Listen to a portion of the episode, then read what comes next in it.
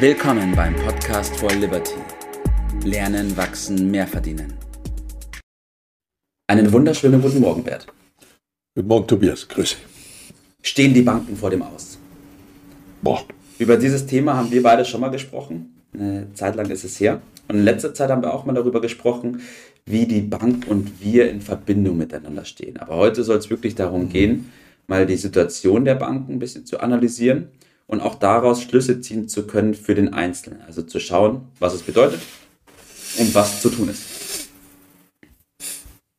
Ja, als, als du mir das Thema benannt hast, habe ich gedacht, geht es denn nicht eine Nummer kleiner? äh, denn das hört sich ja schon sehr dramatisch an. Ja. Äh, na gut, äh, lass uns das ein bisschen auseinandernehmen. Meine kritische äh, Haltung äh, kennst du ja, die ja. haben wir dann im letzten Jahr schon mal zum Ausdruck gebracht. Und diese kritische Haltung, äh, die geht ja nicht nur, dass die Banken nicht nur so die großen Wohltäter und die Freunde sind, sondern natürlich äh, Geschäftsunternehmer. Ich meine auch nicht mit der kritischen Haltung diese. Tausende von äh, Prozessen, die beispielsweise die Deutsche Bank an, am Hals hat, wo äh, sie Anleger übervorteilt äh, ja. hat und so weiter. Das meine ich jetzt gar nicht, sondern das systemische Richtig. Äh, Problem, das sich äh, ergibt und wo der Einzelne dann aber auch von äh, betroffen ja. Äh, ist. Also wir wollen nicht mit dem Titel nicht über das Ziel hinausschießen, aber so letztendlich äh, kritisch ja und verändert. Mhm. Äh, so schlecht wie äh, jetzt war es noch nie. Aber es gibt natürlich ein großes Interesse der Regierung, mhm. des Staates. Äh, ein Totalausfall der Banken können wir uns nicht leisten. Das ja. würde zu einem Zusammenbruch führen. Deshalb wird man alles versuchen, äh, das zu verhindern. Ja, okay.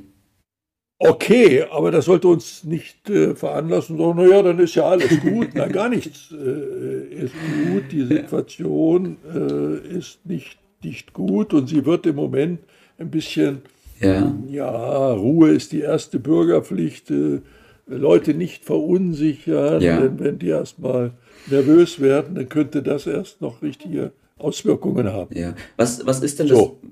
Was ist denn das große Problem der Banken, Bert? Vielleicht kann man da ein bisschen Licht ins Dunkle bringen. Ja, ich habe mir mal die größte deutsche Bank, die Deutsche Bank, äh, vorgenommen. Und da wird es so deutlich, und das kann man dann auf andere übertragen, weil die sind von der Problematik alle gleichermaßen äh, betroffen. Also wenn man sich den Kurs, der, den Börsenkurs der Deutschen Bank ansieht, dann steht der im Moment bei 11 Euro ja. für die äh, Aktie. Und äh, der war schon mal bei 100 Euro. Mhm. Ja, das sollte einem ja schon mal so ein bisschen zu denken geben. Ja. Der ist abgesackt in den letzten Jahren von 100 auf 10. Mhm.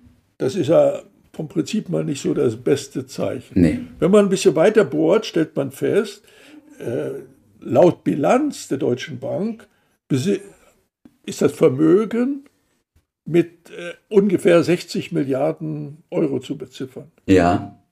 Das ist eine Menge Holz. Ja.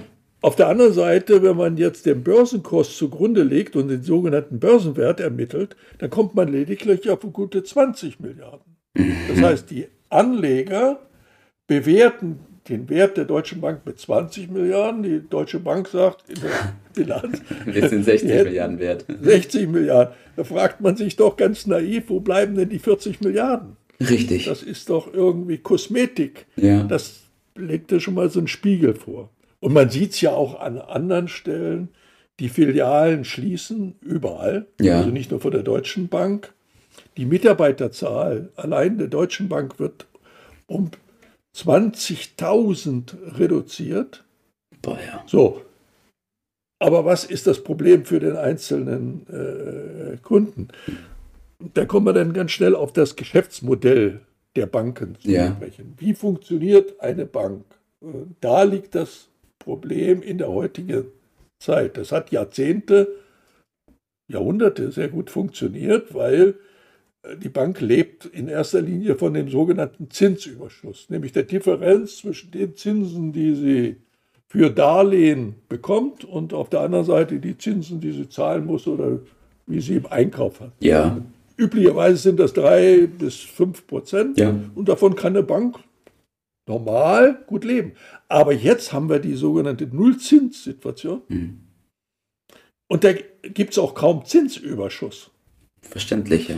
So, und das fehlt äh, dort. Da kann die Bank nichts dazu. Das ist nicht das Verschulden der Bank, das Mhm. ist das Problem, das die Politik mit dieser Politik äh, ausgelöst hat. Ja. Aber sie ist betroffen und die Kunden sind mit betroffen. Auf der anderen Seite, also die, die Einnahmen sind zusammengebrochen sozusagen, Ja. aber auf, auf der anderen Seite sind die Kosten geblieben und steigen auch noch kräftig durch die Inflation. Die Risiken, Ausfallrisiken von Darlehen, Unternehmen gehen in Konkurs, das Darlehen kommt nicht zurück, Pensionsverpflichtungen steigen. Ja. So, das alles zusammen führt zu dieser schlechten Bewertung der Deutschen Bank. So, Okay. und jetzt ist die Frage, was heißt das für den einzelnen Kunden? Ja. Ja. Fassen wir nochmal ganz kurz zusammen, bevor wir darauf eingehen. Also die Situation, das Problem ergibt sich daraus, dass das Geschäftsmodell davon, wo die Banken normalerweise ähm, profitieren oder was ihr System ist, dieser Zinsüberschuss, im Moment nicht funktionieren kann, weil es keine Zinsen gibt. Und ja, somit gibt es auch keinen Zinsüberschuss. Auf der anderen Seite gibt es aber immer noch diese enorm hohen Kosten, die Fixkosten, was Personal, was Geschäfte, was Filialen Ja. angeht, ähm, die dem entgegenstehen. Das ist das große Richtig. Problem im Moment. Und deswegen wird es wahrscheinlich auch so schlecht bewertet von den Anlegern. Jetzt, ganz genau. Und jetzt könnte man sagen, ja, was geht mich das an? Mhm. Ja, aber die Leute geben ihr Geld äh, zu den Banken oder es liegt dort. Äh, und da heißt der Vol Volksmund sagt, mitgefangen, mitgehangen. Mhm. Wenn die Sache in die Hose geht, dann ist der Einzelne betroffen. Und wir müssen an dieser Stelle erneut erinnern daran, das Geld, was ich zur Bank gebe, um es auf dem Konto zu legen, gehört in dem Moment der Bank. Ja, Das heißt, ich bin dann nur noch Gläubiger dieser Forderung und das in, ist in normalen Zeiten schon schlecht und in diesen turbulenten Zeiten bei kräftig steigender Inflation Ja. eine ganz schlechte Idee. Gläubiger in, in, in Inflationszeiten zu sein, ist eine ganz dumme äh, Geschichte. So. Und deshalb muss man das mal ins Auge nehmen. Natürlich kann ich unverändert, das ist überhaupt kein Problem, Finanzierung mit der Bank machen oder auch den Zahlungsverkehr, das ist überhaupt nicht das, das Problem. Und es äh, ist ja auch nicht so, dass Pleiten von Banken noch nie gab. Ne? ja, Man versucht das nur so ein bisschen klein zu halten, diskret.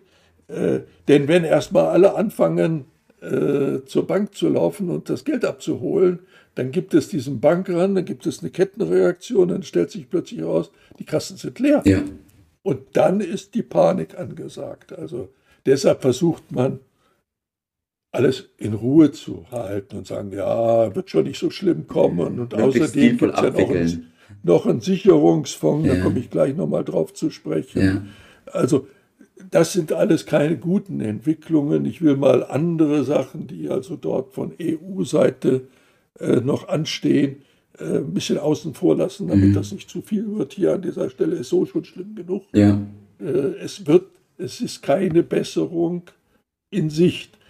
Und äh, deshalb lautet mein Credo am Ende, sich darauf zu verlassen, äh, in stürmischen Zeiten, in denen wir sind und in die wir noch stärker kommen, äh, dass da ja Sicherungsfonds gibt. Das ist wie so ein Rettungsboot, so ein Ja. Gummiboot.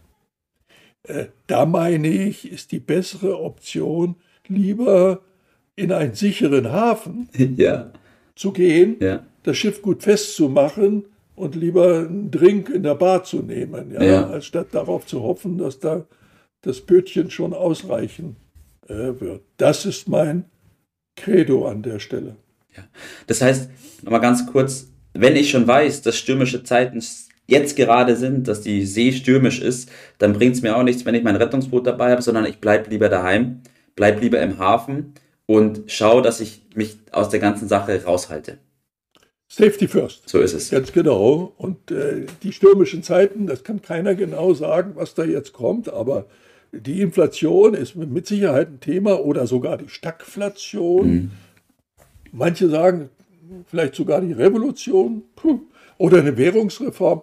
Ich weiß das auch nicht. Mhm. Äh, ich meine nur, man muss unverändert das Beste hoffen, aber ja. auf das Schlimmste vorbereitet äh, sein. Das ist äh, meine Botschaft und das bedeutet dann als Tipp, äh, die Anlage nicht auf Konten, sondern in echten Werten. Ja. Ist erste Bürgerpflicht. Zweitens, das Geld zu sichern. Also die Vermögenden ist vielleicht gar nicht so eine schlechte Idee. Äh, die haben in aller Regel zum Beispiel ein Konto auch im, außerhalb der EU. Ja. ja sollte man vielleicht mal drüber nachdenken. Thema ist Freiheit äh, zu bewahren. Also statt Rettungsboote in den sicheren Hafen, das ist mein Tipp. Ja, so ist es, Bert. Ja, danke. Ihr habt das gehört, liebe Zuhörer. Ähm, bitte nimmt es ernst, diese Systematik und auch die Thematik, die im Moment da ansteht. Entscheidet für euch, was zu tun ist und macht die Dinge dann auch. Es ist höchste Zeit. Danke. So ist es. Das war's für heute. Vielen Dank, dass du dabei warst, dass du eingeschaltet hast und vergiss nicht, uns einen Kommentar hier zu lassen und unseren Kanal zu abonnieren. In diesem Sinne bis zum nächsten Mal und dir einen schönen Tag.